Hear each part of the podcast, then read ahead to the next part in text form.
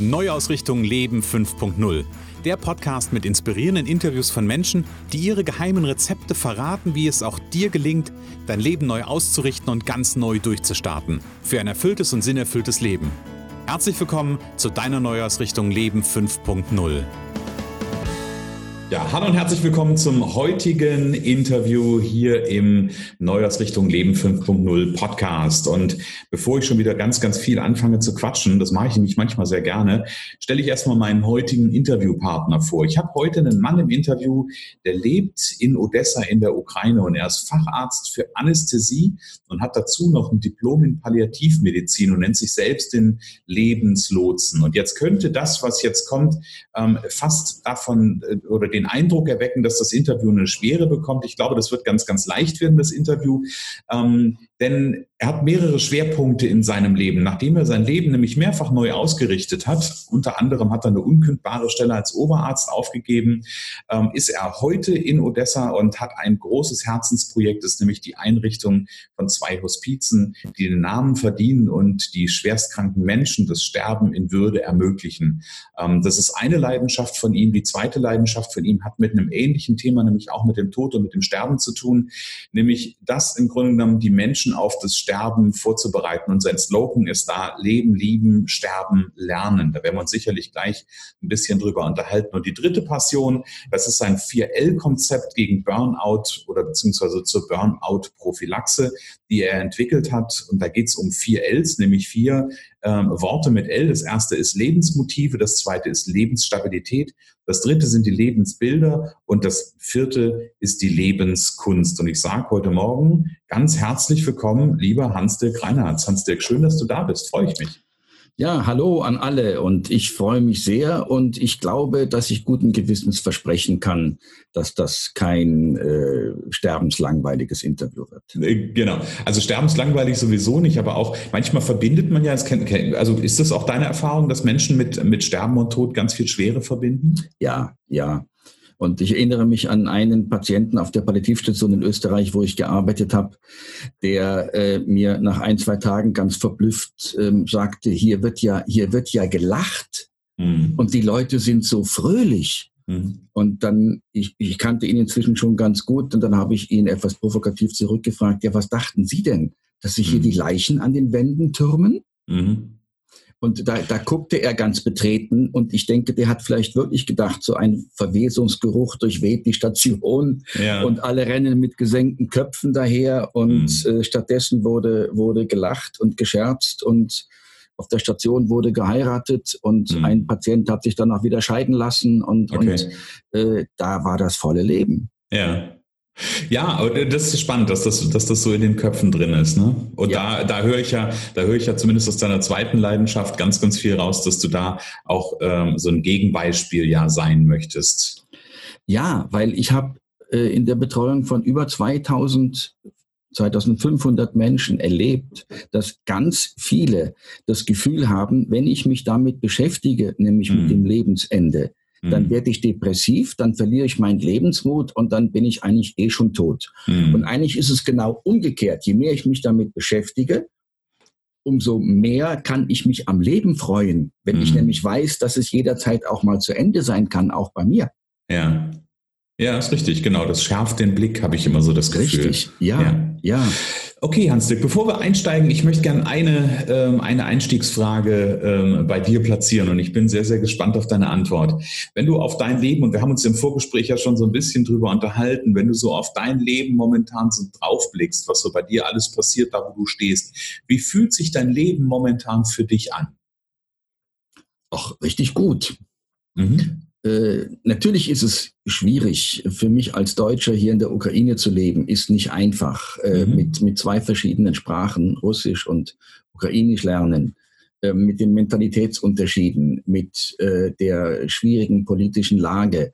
Äh, aber ich habe, wie gesagt, schon einige Neuausrichtungen hinter mir und ich lebe hier mit meiner Frau zusammen, die hier geboren ist und diese Stadt mhm. nicht verlassen möchte. Mhm. Und eigentlich fühle ich mich gut und ich kann nur jedem Menschen empfehlen, sich Herausforderungen zu stellen und äh, ja, klingt jetzt banal, aber ins Leben auch mal was Neues reinzulassen. Ja.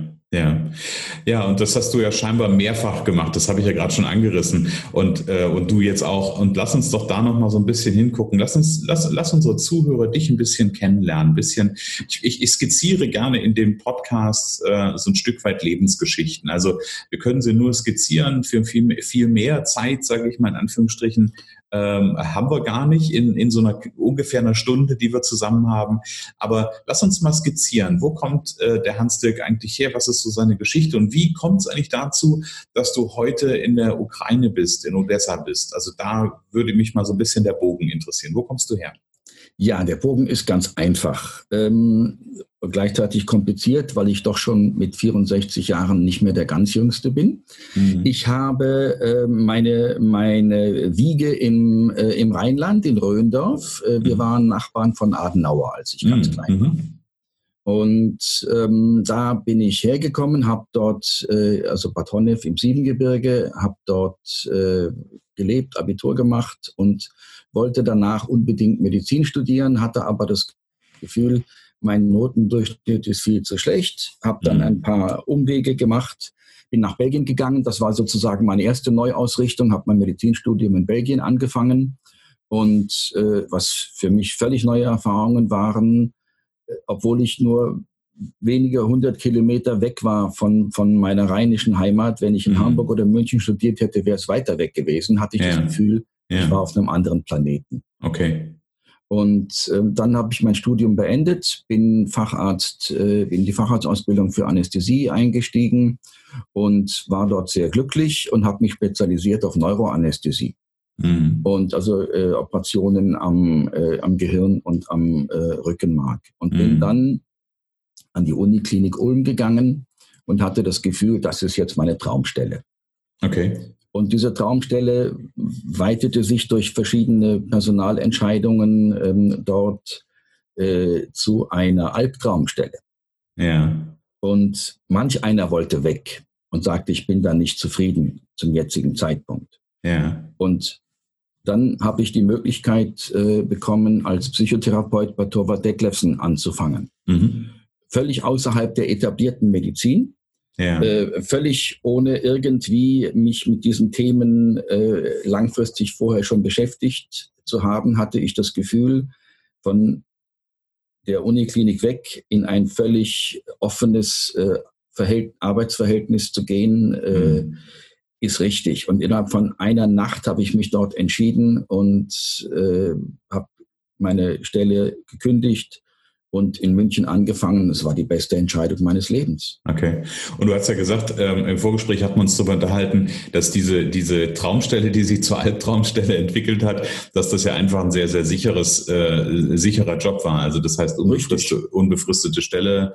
Unbefristete ähm, Stelle, öffentlicher Dienst. Also mh. was Besseres konnte einem eigentlich Anfang der 90er Jahre schon gar nicht mehr passieren. Mh. Und ähm, Interessant ist, wie ich dann in der Zeit, wo ich gekündigt hatte und die Kollegen das auch wussten, dann von den Kollegen stellenweise sehr angefeindet wurde mm. und für verrückt erklärt wurde. Und ich gehe als Psychotherapeut und danach raus aus der etablierten Medizin mm. und bist du wahnsinnig und wie kann man nur? Und, und ich war auf einmal so, ein, so eine Projektionsfläche, weil ich das gemacht habe, von dem die anderen alle nur geredet haben. Ja. War eine genau. interessant, sehr interessante Erfahrung, muss ich ehrlich gestehen. Ja, das glaube ich, mir, mir schoss gerade durch den Kopf dieser Satz. Ähm, alle haben gesagt, es geht nicht und dann kam, kam einer, der hat es einfach gemacht. Ja. Ja. Ja. ja. ja. Und ich bereue es heute nicht, denn alles, was ich übers Leben und übers Sterben gelernt habe, habe ich in diesen Jahren gelernt, in denen ich mich man höre und staune, als sozusagen richtiger Arzt mit dem Thema äh, Esoterik und esoterischer Weg beschäftigt habe. Mm. Das mm. ist heute noch für viele Leute ein, äh, ein, ein rotes Tuch. Mm. Also ich darf mich äh, dort etlicher Beschimpfungen rühmen, die über mich hineinprasseln, äh, wenn ich äh, darüber was erzähle. Ja, okay, okay. Also dann bist du nach München gegangen ähm, und warst dann, hast du gesagt, bei Torwald Detlefsen ähm, ja. und hab, du hast gesagt, das war deine beste Entscheidung. da, da bist du ja heute nicht mehr. Weil wie, wie ging die Geschichte weiter? Ja, wie, wie ich, der weitere Verlauf? Ich habe dann in München meine Traumfrau kennengelernt, mhm. äh, sie geheiratet und äh, zwei wunderbare Kinder haben wir bekommen. Und ähm, dann bin ich im Rahmen von Projekten dieser, äh, dieser Detlefsen-Gruppe nach äh, Wien gegangen. Aha. Und auch wieder so ein Schnitt für mich, äh, wirklich raus aus Deutschland ähm, nach Österreich, war auch sehr, sehr intensiv, muss ja. ich ganz ehrlich gestehen. Und ich habe auch zum ersten Mal gesehen, wie man sich dann als Ausländer fühlt. Ja. Wenn äh, die Kollegen sagen, warum kriegt der Deutsche den Dauervertrag und nicht ein Österreicher? Ja. Und das war dann schon eine heftige Erfahrung, muss ich ganz ehrlich gestehen. Also ja. äh, das, äh, seitdem weiß ich, wie man sich als Ausländer fühlt. Ja. Und ähm, dann habe ich in Wien Kontakt zur Palliativmedizin bekommen und bin dann gewechselt auf eine wunderbare Palliativstation nach Ried im Innkreis, mhm. Oberösterreich, knapp südlich der deutschen Grenze, ja. äh, südlich von Passau und habe dort ähm, zehn Jahre Palliativmedizin gemacht. Also insgesamt habe ich gute elf Jahre Palliativmedizin und dann habe ich im Internet äh, meine Frau kennengelernt. Mhm. Die war kurz nach ihrer Scheidung ähm, sehr äh, in einer sehr schwierigen Situation und hat, äh, hat sich eigentlich nur in, in ihre Arbeit verbissen und eine Freundin hat sie dann mal vor den PC gezerrt und hat gesagt, so, wir suchen jetzt mal einen Chatpartner für dich. Ja. Gib mal ein Stichwort ein. Und das war damals dieser ICQ Messenger, noch ah, Vorläufer von, von, den, von den ganzen heutigen Messengern. Ja. Und dann hat sie als hat sie als Stichwort eingegeben Arzt und Österreich, weil sie als Augenärztin kurz vorher auf einem Augenärztekongress in Innsbruck war oder mhm. Salzburg, Salzburg. Und ähm, der erste in dieser Liste, der aufschien, war ich. Okay. Arzt und Österreich, weil ich immer sehr offen im Internet unterwegs war und gesagt habe, was ich bin und wo ich bin und aus meiner Identität äh, nie ein Hehl gemacht habe. Mhm. Und dann poppte auf einmal am ähm, am 10. August äh, 2000 und, äh, 2003 äh, eine Nachricht auf meinem, auf meinem, äh, auf meinem Laptop, auf meinem PC auf, äh, in diesem ICQ-Fenster, would you get acquainted with me?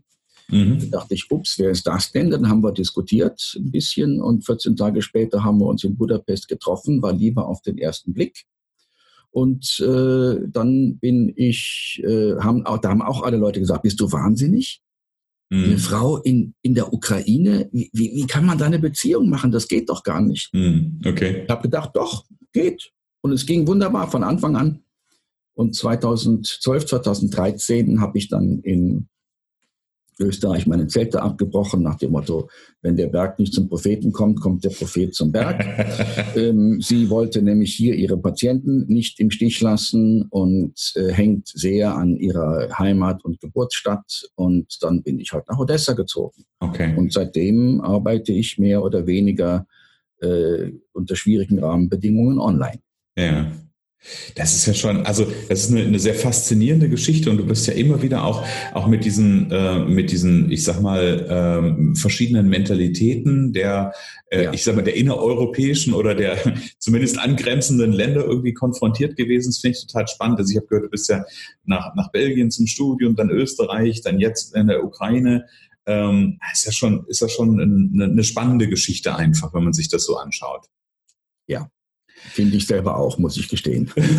Und meist, meistens versteht man das ja erst, erst im Rückblick, ne?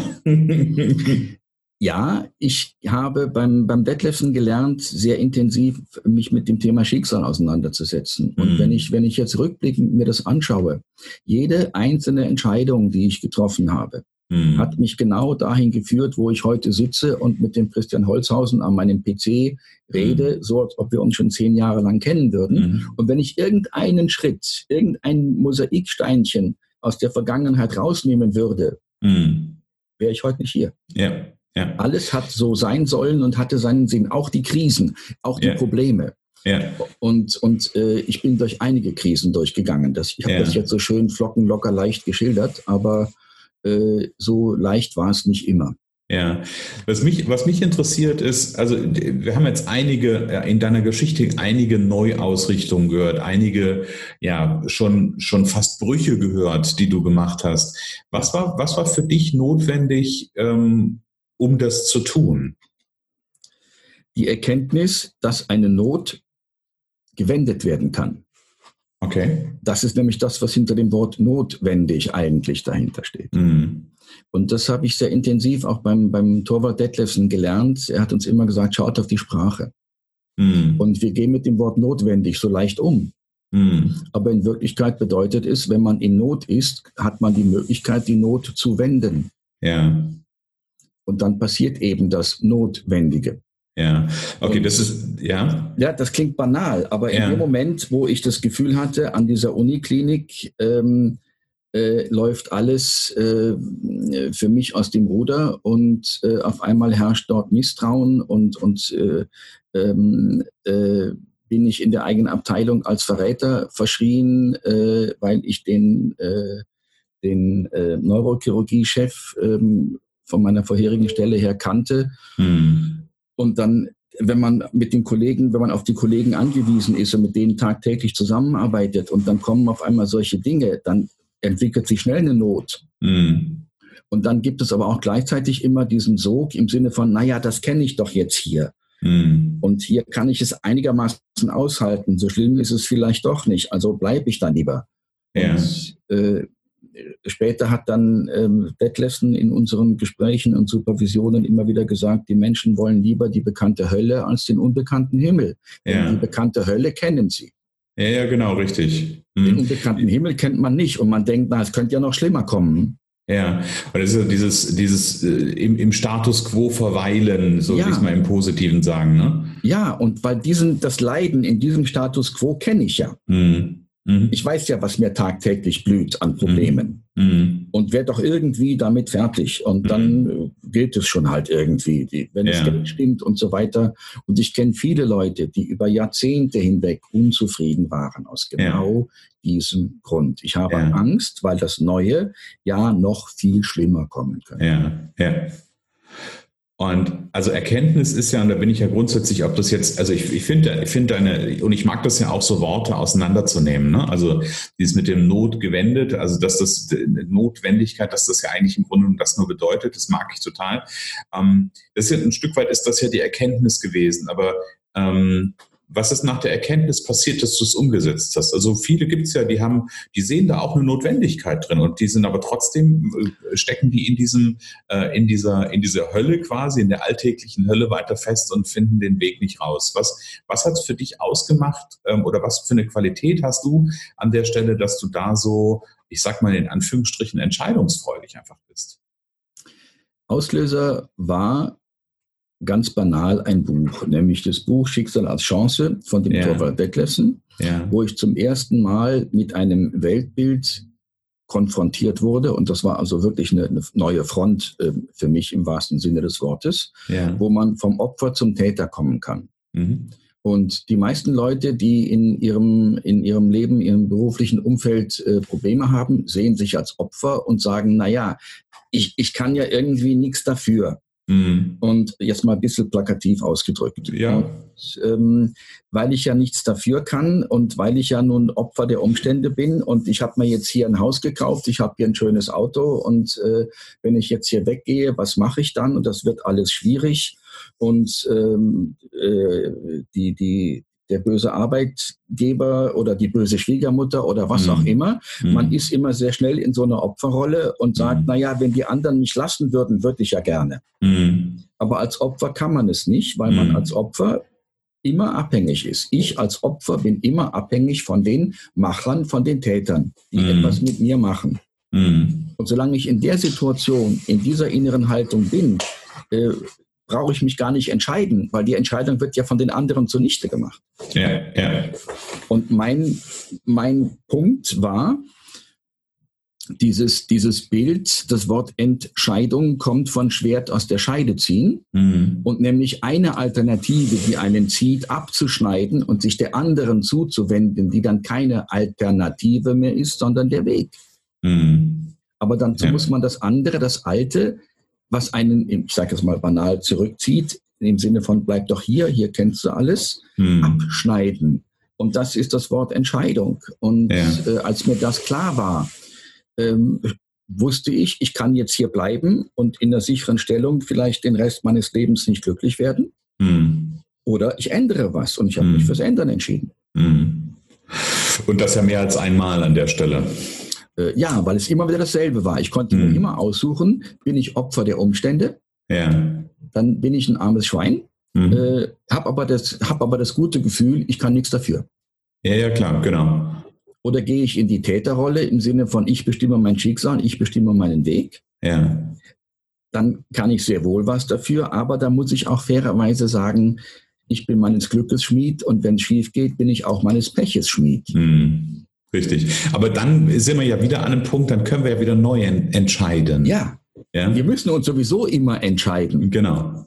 Wir merken es nur nicht. Wir müssen uns auch immer zwischen Leben und Tod entscheiden. Ich kann immer entscheiden, ob ich mich ins Mauseloch zurückziehe ja. oder ob ich, ob ich rausgehe, ob ich, äh, ob ich irgendwas mache oder, oder nicht mache, ob ich aktiv werde oder, oder passiv werde. Ja. Ja. Und, äh, es gibt viele Leute, die äh, in, in jungen Jahren sterben und erst in hohem Alter beigesetzt werden, um das mal mm. provokativ auszudrücken. Mm. Ja, ja, es ist ein, äh, also ein schönes, in Anführungsstrichen, aber ein sehr zutreffendes Bild. Genau. Ähm, ist, es, ist dieses Entscheidungs, ähm, ist dieses Entscheidungsthema, ist das ein, ich, ich habe gerade ein Bild davon gehabt, für, ich, ich habe so das Gefühl, du hast, was große Entscheidungen anbetrifft, einen starken Muskel. Ist das sowas wie ein Muskel, was ich trainieren kann? Äh, ich glaube ja. Mhm. Man kann das trainieren, aber den, den ersten Punkt, den wichtigsten Punkt von der Entscheidung vergessen viele. Mhm. Ich muss mich, ich muss es wollen. Ja. Weil entscheiden ist immer etwas Aktives. Ja. Das, ist, das geht nie passiv. Ja. Und äh, bevor ich mich entscheide, muss ich es wollen. Und ich denke gerade an so ein Beispiel aus dem Coaching, wo einer gefragt hat, äh, ähm, sein, sein Auditorium, die Leute, die da jetzt in dem Workshop saßen, was müssen sie tun, wenn sie heute Abend, als erstes tun, wenn sie heute Abend ins Bett gehen? Mhm. Und dann haben die Leute alle gesagt, na ja, also ich gehe ins Badezimmer, putze mir die Zähne, ziehe einen Schlafanzug an und so weiter und so ja, weiter. Ja. Und er lächelte nur und sagte, ja, stimmt alles, ist aber alles falsch. Mhm. Was sie als erstes tun müssen, ist hier aufstehen. Mhm. Genau. Und bevor ich mich entscheide, also den, den Akt der Entscheidung mache, muss ich es wollen. Ja. Ja, das ist sehr richtig, genau, genau. Ich muss risikofreudig sein irgendwo. Hm. Denn eine Entscheidung kann ja auch mal schiefgehen. Hm. Nur im Endeffekt muss ich sagen, nie ist irgendwas schiefgegangen. Es war nie leicht. Hm. Äh, es war nie einfach, aber wo steht geschrieben, unser Leben muss einfach sein? Ja, und ich, und ich glaube, also für mich ist ja das Konzept, also du hast gesagt, es kann schief gehen. Die Frage ist ja auch, was heißt das, das was schief geht, ja? Ähm, das ist ja, das ist ja für mich so die große Frage. Heißt das, ähm, heißt das möglicherweise nur, dass ich, um wieder da an dem Punkt zu sein, ähm, dass ich halt von der Stelle, an die ich komme, eine andere Entscheidung treffen muss, aber dann gehört sie trotzdem zu meinem Weg, ja, meinem Weg, den ich gehe. Ähm, und dann ist ja die Frage, ist es deshalb schiefgegangen oder ist es einfach nur eine Abbiegung oder ein Abzweig gewesen, den ich gewählt habe? Das ist richtig. Ich sehe das ja genauso. Aber mhm. viele Leute sehen dieses Schiefgehen als reale Gefahr und mhm. ahnen auch nicht, dass sie es mit dem, mit dem als reale Gefahr einstufen, auch gleichzeitig in die Realität ziehen. Mhm. Wenn ich vor etwas Angst habe, ist das die beste Methode, diesen Angstpunkt in mein Leben zu ziehen. Ja. Genau.